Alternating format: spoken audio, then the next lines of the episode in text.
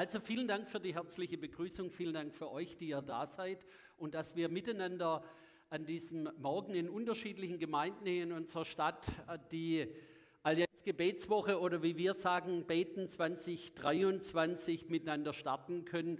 Und im Grunde wird ja nicht die Kanzel getauscht. Ich bin ja nicht die Kanzel, sondern es werden die Pastoren ähm, getauscht, beziehungsweise an diesem Sonntag predigen wir eben an anderen Orten. Aber wir haben alle ein Thema in dieser Woche. Dieses Thema ist weltweit in ähm, verschiedenen Gemeinden wird darüber gepredigt und es wird in unterschiedlichen Facetten in dieser Woche immer wieder zur Sprache kommen und zwar das Thema Joy.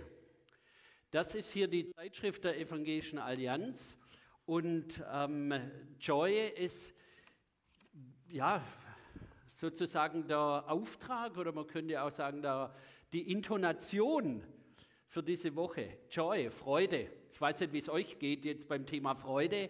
Gerade war der schon ganz schön drauf und ähm, Melanie hat geholfen mit ihrem Team, dass wir auch etwas von dem spüren, was passieren kann, wenn der Freude in unser Leben reinkommt. Und das finde ich klasse. Vielleicht habt ihr euch aber auch an andere Dinge erinnert, an Weihnachten, an Weihnachtsgeschenk. Oh yes, toll, oder? Ähm, wir wissen, da gibt es immer auch andere Erfahrungen. Ähm, wie war das ein Neujahr mit den Böllern? Oder eben, ich habe gedacht, äh, ich mache es wie die eine, die gesagt haben, ich kaufe 10 Kilo Zwiebel und dann böllere ich vegan. Das klappt bei mir hervorragend. Also, auch das macht Freude, okay. Zumindest mir, ähm, meiner Frau jetzt weniger, die sagt dann ähm, Platzverweis. Oder ihr wart, ihr wart in der vergangenen Woche toll dabei und voll dabei bei Gaga. Wer weiß, wer Gaga ist? In der Zwischenzeit muss man sagen, ein paar, ganz wenige ähm, von euch, das wundert mich. Also, ihr müsst mal googeln, was Gaga bedeutet und werdet unter Umständen das eine oder andere sehen, wo er sagt, das ist ja wirklich Gaga.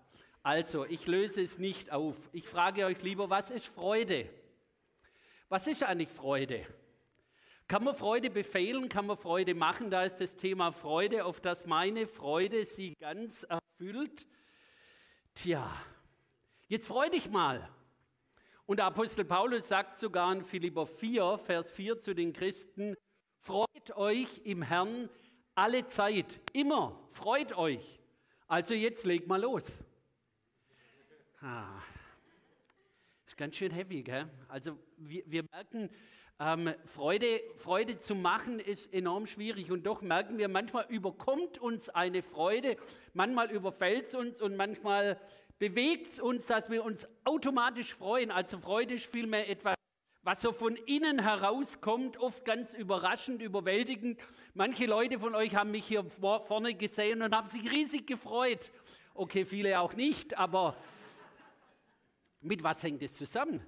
Vielleicht, weil er mich kennt, oder weil er mich kennt. Die einen freuen sich, weil sie mich kennen und die anderen freuen sich nicht, weil sie mich kennen. Also wir merken, Freude wird ausgelöst durch etwas, durch eine Begegnung, durch, eine, ja, durch ein Geschenk. Und ich glaube, diese Botschaft von Paulus im Philipperbrief, übrigens dem Brief der Freude, der aus dem Gefängnis geschrieben wurde, also da muss man doch schon irgendwie ein bisschen ähm, besonders drauf sein, um dann das als Kernbotschaft zu haben aus dem Gefängnis. Paulus verknüpft es damit, dass er sagt, der Herr ist nahe. Er sagt, das, was in mir eine Freude auslöst und sozusagen was andere auch mit Freude begeistern kann, ist diese Erkenntnis, der Herr ist nahe. Er ist da. Er ist wirklich da. Das, was in der Lobpreiszeit sozusagen auch äh, gesungen wird, dass das eine Realität ist, die tiefer sagt und dass da was in mich hineinkommt und dass ich da etwas vom Geheimnis des Lichts, vom Geheimnis der Glühbirne aufnehme. Wisst ihr, was das Geheimnis der Glühbirne ist? Warum leuchtet die? Ich habe eine dabei. Und manchmal kommst du dir ja vielleicht selber vor wie so eine Glühbirne, wie so eine kleine Funzel. Ähm, manche sind natürlich große Leuchten, okay, seht ihr hier vorne auch, aber alle haben dasselbe Geheimnis, oder? Das Geheimnis der Glühbirne ist, wenn es in ihr leuchtet, dann leuchtet sie. Das ist ein geistliches Geheimnis. wenn es in uns hell wird, wenn uns etwas im Tiefen sozusagen elektrisiert, dann strahlt das aus, dann strahlen wir aus. Das ist das Geheimnis. Und entscheidend ist natürlich auch, dass es mit dem richtigen, ähm, mit dem Strom in Kontakt kommt. Also ihr könnt mal probieren, ob das so klappt, so klappt es nicht. Nein, es muss in der richtigen Fassung sein, in der richtigen Verfassung, im Umfeld und so weiter. Also könnt ihr mal drüber nachdenken, was so eine gute Fassung ist, ähm, Verfassung ist, wo ihr euer Leben hineinbringen könnt, wo ihr euch einbringen könnt. Vielleicht gerade auch in der Kirche, in der Gemeinde Jesu. Auf jeden Fall gibt es viele Orte, an denen man merkt, Mensch, da zündet's. Da passiert etwas mit mir und in mir und da kommt Freude auf. Und da sind wir schon auch ein bisschen nochmal bei Weihnachten, oder? Paulus sagt, Freude kommt da auf, wo erkannt wird, der Herr ist nahe. Wo einem die Augen aufgehen, Gott kommt zu uns. Gott kommt zu mir, Gott ist mit uns. Immanuel gibt so einen Namen für Jesus, das heißt auf Deutsch, der Gott mit uns, der da ist. Und der Apostel Paulus sagt im Titusbrief, das bedeutet, die Gnade Gottes ist erschienen in Person. Das ist die Freude, ja, ich sage mal, der Freudenbringer, die, der Auslöser das ist der, der es elektrisiert in uns. Und gerade weil das so wichtig ist, habe ich gedacht, möchte ich euch gerne so ein bisschen ähm, nur zwei Worte auf Griechisch lernen, vielleicht könnt ihr die ja schon, ähm, die aber ganz nahe zusammenhängen und ganz super zu unserem Thema passen. Die Gnade, das heißt Charis. Charis.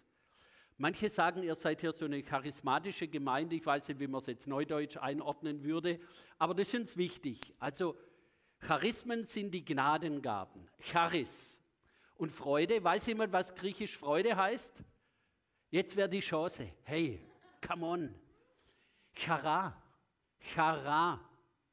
Also, und da merkt man schon, die zwei sind enorm eng miteinander verwandt. Die beiden Worte. Charis die Gnade und Chara. Und ich glaube, was Paulus sagt im Philipperbrief, ist eben, wo die Charis einschlägt, da kommt die Chara zur Entfaltung. Also wo die Gnade uns berührt, da kommt Freude auf. Da kommt Freude auf, wie es zum Beispiel heißt im Psalm 34, die auf ihn sehen werden, strahlen vor Freude. Und dann heißt es, und ihr Angesicht soll nicht schamrot werden. Joy.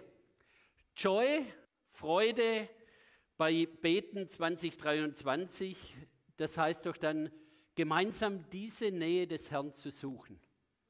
Und er hat besonders verheißen, es gibt eine Verheißung, die ich immer wieder gerne zitiere, wenn du Gott suchst, da musst du hierher kommen. Den Jesus sagt, wo zwei oder drei in meinem Namen zusammen sind, da bin ich mitten unter ihnen. Du kannst Gott auch im Wald suchen und ich werde auch gleich auch was dazu sagen. In der Natur ist schön. Aber wenn du garantiert wissen willst, wo er ist, dann komm dahin, wo Menschen im Namen Jesu zusammen sind. Dann wirst du ihm begegnen.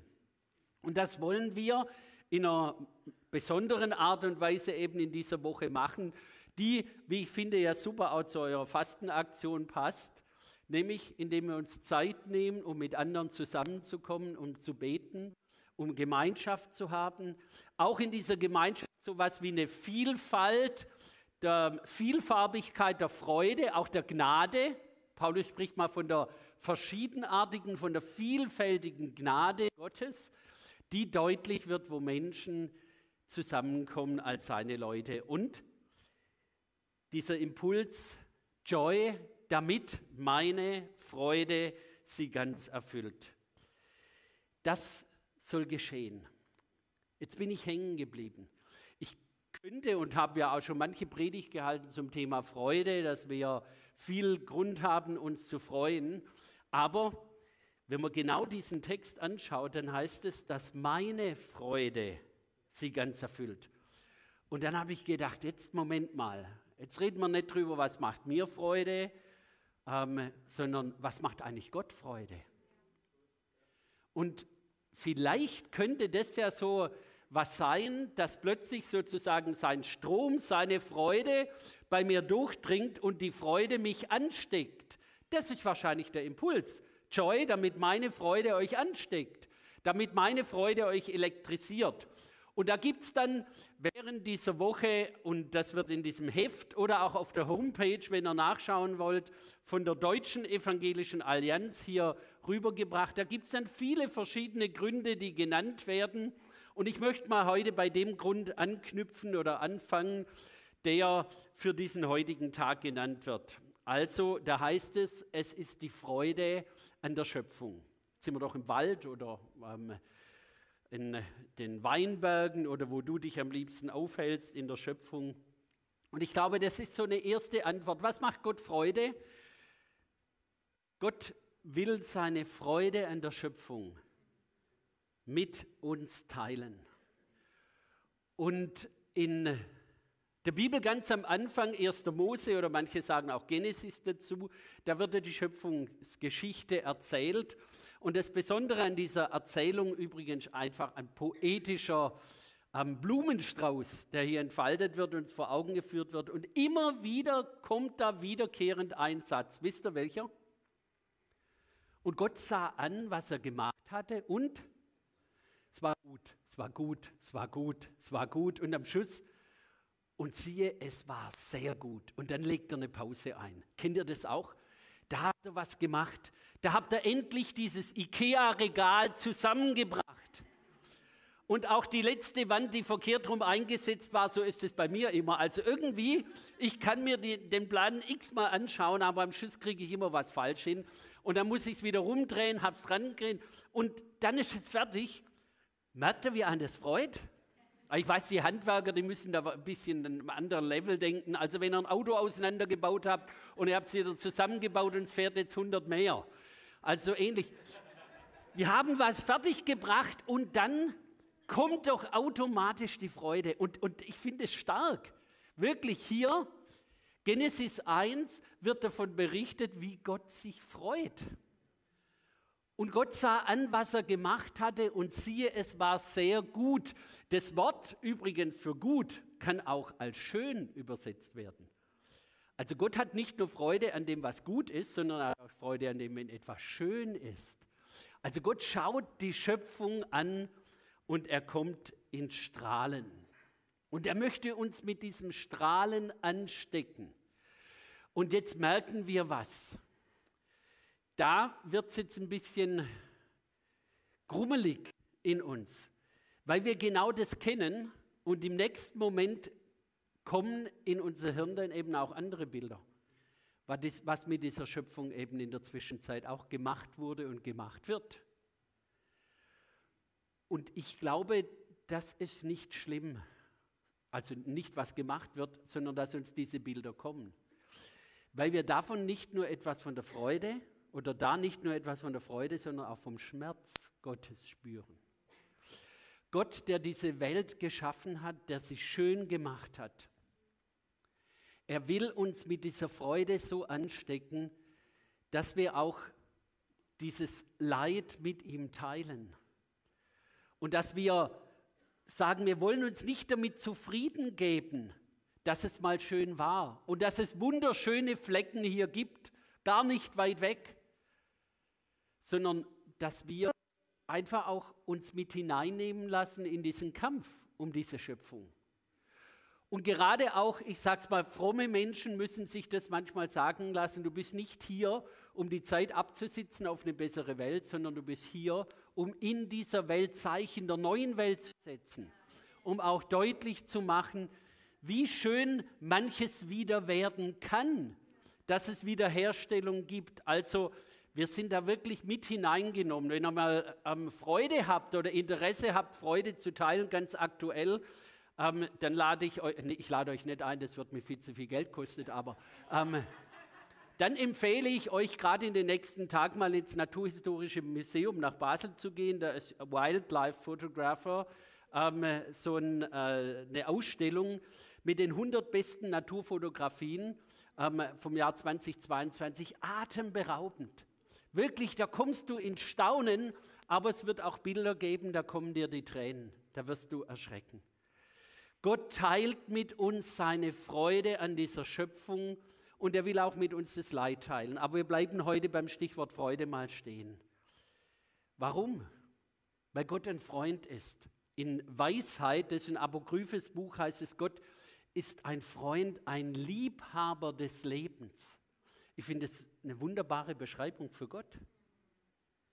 Gott ist ein Freund, ein Liebhaber des Lebens. Und dann heißt es da wörtlich, denn du liebst alles, was ist und verabscheust nichts von dem, was du gemacht hast. Und wenn wir manchmal in den Spiegel gucken und manchmal manche Menschen sehen, die uns wirklich erschrecken, dann glaube ich, müssen wir uns von dem herausholen lassen aus unserem nach unten sinken, dass es einen Gott gibt, der alles liebt, was ist, auch wenn es gerade durcheinander geraten ist und der nichts verabscheut, weil er ein Gott ist, der alles neu machen kann. Das glauben wir. Und das geschieht in dieser Welt und fängt oft eben bei uns selber auch an. Und dann, dann kommt Freude auf. Das ist so der erste Punkt. Gott will, dass wir diese Welt mit seinen Augen sehen lernen. Das heißt, dass wir auch uns Menschen so sehen lernen möchten. Das kann man nicht machen. Oder vielleicht doch? Ich habe vorher gesagt, Freude braucht ja manchmal einen Auslöser. Und ich habe es erlebt und hoffe, würde euch da gerne mal ein bisschen mit hineinnehmen. Gerade an diesem Punkt, weil das heute Schwerpunkt ist, werde ich auch eine längere Zeit an dem sein. Meine nächsten Punkte sind dann nicht ganz so lang. Aber ich möchte mal an dem stehen bleiben, was so Freude auslösen kann. Manches Mal sind es eben auch Texte, Worte. Und gerade diese Kombination Freude an der Schöpfung, ausgelöst durch Texte, durch Worte, erleben manche in dem Psalm, groß ist der Herr, groß sind seine Werke, wer sie erforscht, der hat Freude daran. Aber es gibt auch Menschen, die sozusagen diese Erforschung, diese Entdeckung in Worte fassen können. Und ich habe das erlebt bei einer Frau, Christina Brudereck, die ich mal ein ähm, Gedicht oder einen Text zur Schöpfung habe vortragen gehört und der ist mir wieder in Sinn gekommen und ich habe ihn ausgegraben und würde ihn gerne mit euch teilen und ich hoffe vielleicht, dass ihr daran Lust bekommt, Freude bekommt, von dem Schöpfer her euch anstecken zu lassen. Also, er heißt Gott der große Künstler. So, das ist jetzt keine Predigt, das ist jetzt sozusagen ein kleiner Poetry Slam oder sowas ähnliches. Ähm, ihr könnt euch also relaxed zurücksetzen, nachher wieder extreme Aufmerksamkeit. Jetzt einfach relaxtes Dasein. Gott der große Künstler. Ich kann nicht anders, muss als allererstes Gott als den großen Künstler beschreiben. Wie er am ersten aller Tage sprach, es werde und es wurde, sodass diese Welt nicht einfach vom Himmel fiel, sondern ins Leben geliebt wurde. Und am zweiten aller Tage, als die Festen zu neuen Räumen wurden und der Himmel entstand, verrückte Erde, dahin gerückt, da weggerückt, es entstanden der Kilimanjaro, die Toskana, die Sahara, das Kap der guten Hoffnung und das Ruhrgebiet. Und wie am dritten Tag der Erde das Grün aufging, Olivgrün, Türkisgrün, helles Lindgrün, Gras- und Waldgrün, Smaragdgrün, Neugrün, Flaschengrün, Goldgrün und Kiwigrün.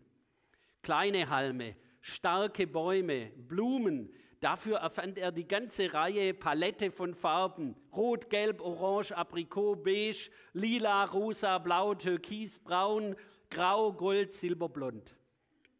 Und Gott machte Rosen in verschiedenen Farben und für verschiedene Orte. Kletterrosen, Heckenrosen, Seerosen. Für eins von Gottes Lieblingsfesten Pfingstrosen.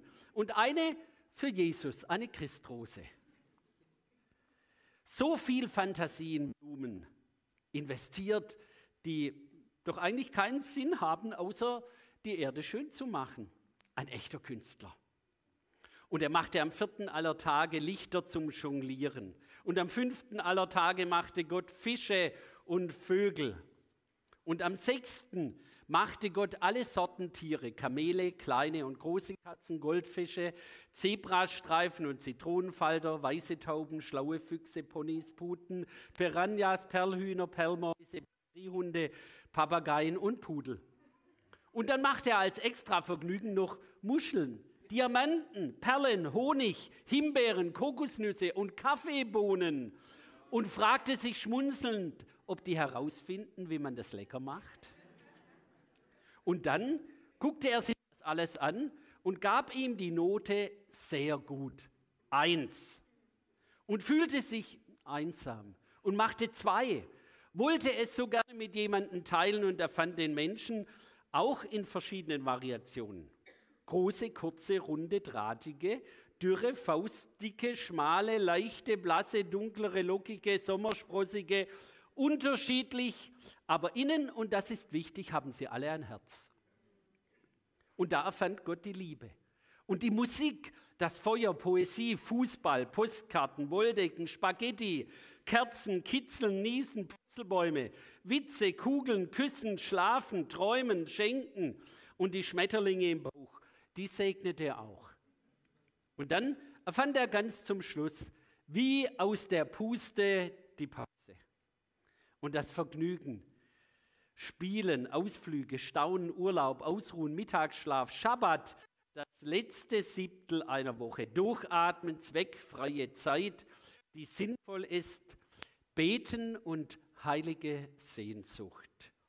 Und segnete das Ganze, setzte seine große Unterschrift unter sein göttlich einmaliges Kunstwerk. Was für ein Künstler. Soweit. Eigentlich muss da jetzt ein Halleluja kommen, oder? Ah, ja, ja, ja. Aber ich merke, ihr seid mehr charismatisch als charamatisch. Obwohl beides gehört zusammen. Okay, merkt man? Also eine charismatische Gemeinde ist immer auch eine charamatische Gemeinde. Könnt ihr euch noch daran erinnern? Habe ich am Anfang irgendwann mal drüber gepredigt, meiner. So jetzt so Charis, Chara, okay? Gut. Schön.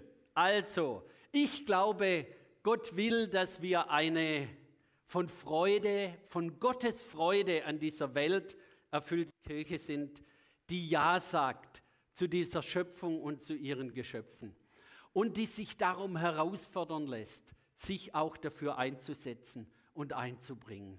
Danke, dass ihr und wo ihr das macht. Aber ich bin noch nicht fertig. Also was ist Gottes Freude? Das erste Schwerpunkt heute eben ähm, die Freude an der Schöpfung, die er mit uns teilen möchte. Die zweite Antwort, Antwort könnt ihr vielleicht auch finden, zumindest wenn ihr euch so ein bisschen im Neuen Testament auskennt, wenn ihr schon mal das Lukasevangelium gelesen habt, wenn ihr so überlegt, aha, Jesus hat euch da irgendwelche Geschichten erzählt, Gleichnisse erzählt zum Thema Freude. Klingelt es da bei irgendjemand, was ist Gottes Freude? außer der Schöpfung noch? Ja, ich merke, so innerlich brodelt es bei euch. Okay. Ja, du wolltest es doch sagen, oder? Lukas 15. Lukas 15, ein ganzes Kapitel voll von Gleichnissen, wo Freude aufkommt. Da heißt es sogar, da wird Freude sein im Himmel. Ja, worüber? Über einen Menschen, der gefunden wird, weil er sich verloren und verheddert hat wie so ein Schaf, das irgendwo hängen geblieben ist. Kennen wir ja auch von unserem Leben, dass wir manchmal wo hängen geblieben sind, innerlich oder äußerlich, wo wir merken, das macht uns kaputt hier. Hier bleiben, kommen wir nicht weiter. Oder wenn wir uns verloren haben oder uns total verloren vorkommen. Wie so ein Groschen, der irgendwo zwischen reingerutscht ist und keiner findet ihn mehr und dann aber jemand sagt, ich gebe nicht auf, dieser Cent ist mir allen Einsatz wert. So ist Gott. Und so wird Freude sein im Himmel über jeden, der dann gefunden wird. Und dann dieses Klassikergleichnis vom verlorenen Sohn, das natürlich auch für die Töchter gilt, eben die sich so in die Weite davon abgemacht haben und dann mehr oder weniger bei den Schweinen gelandet sind. Ist auch so eine kleine biografische Geschichte für mein Leben. Ich verzichte darauf, sie zu erzählen, aber es ist hervorragend und wunderschön, dann wieder zurückzukommen und zu merken, der Vater macht als erstes nicht so, ah, du stinkst wie die Sau, ehrlich. Obwohl er ja, so war es doch, oder? Sondern was macht er? Er macht einen 100-Meter-Lauf, rennt ihm entgegen, nimmt die Arme oder reißt die Arme weit auf und umarmt ihn. Und was wird dann gemacht? Dann sagt er, okay, jetzt gehe ich mal zuerst zur, ähm, wie sagt der Wassertaufe, also zum Bad. Zuerst mal sauber machen, okay. Und dann kriegst du einen Siegelring, das heißt, du wirst wieder eingesetzt, wie wenn du nicht weggegangen wärst, wie wenn du, du bist mein Sohn. Das bleibt dabei. Und dann heißt es, und sie alle fingen an, fröhlich zu sein. Die haben ein großes Fest gefeiert und keiner hat ihnen gesagt, jetzt freu dich mal.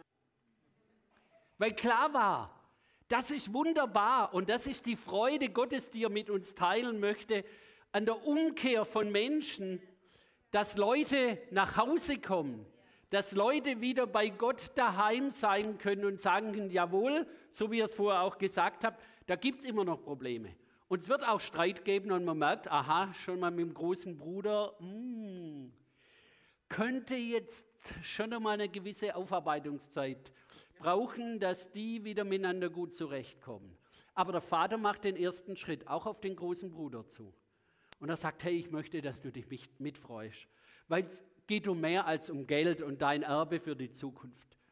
Also, wunderbar. Von daher, das ist die Freude, die Gott mit uns teilen möchte. Und er möchte, dass du so ein Mensch bist, der sich finden lässt oder sich einspannen lässt, um andere zu finden. Paulus zum Beispiel hat dann für sich selber gesagt, ähm, wir sind Gehilfen eurer Freude. So, ihr habt ja auch gerne Englisch oder so ähnlich. Servants of Joy. Also Servants of Joy. Klingt doch gut, oder? Wow, also. Wir möchten gerne Servants of Joy sein, Leute. Wie ist man Gehilfe der Freude? Paulus sagt, indem ich euch ermutige, indem ich euch stärke, indem ich euch dazu helfe, dass ihr euch nicht verheddert, indem ich euch mit einspanne und deutlich mache, hey, ihr seid Menschen, die euch mit mir auf die Suche machen könnt und die mit mir andere finden wollen, so finden wollen, dass man gar nicht anders sagen kann als Gott sei Lob und Dank, endlich haben wir den auch wieder gefunden, so wie ich mein letztes vom Manuskript. So, Darum geht es, dass wir anderen Menschen zur Freude helfen. Die frohe Botschaft ihnen so nahe bringen, dass sie entdecken, Jesu meine Freude meines Herzens Weide, Jesu meine Zier. Das ist ein Choral, schon ein paar hundert Jahre alt, aber der, der ist voller Freude, weil hier jemand genau das entdeckt hat.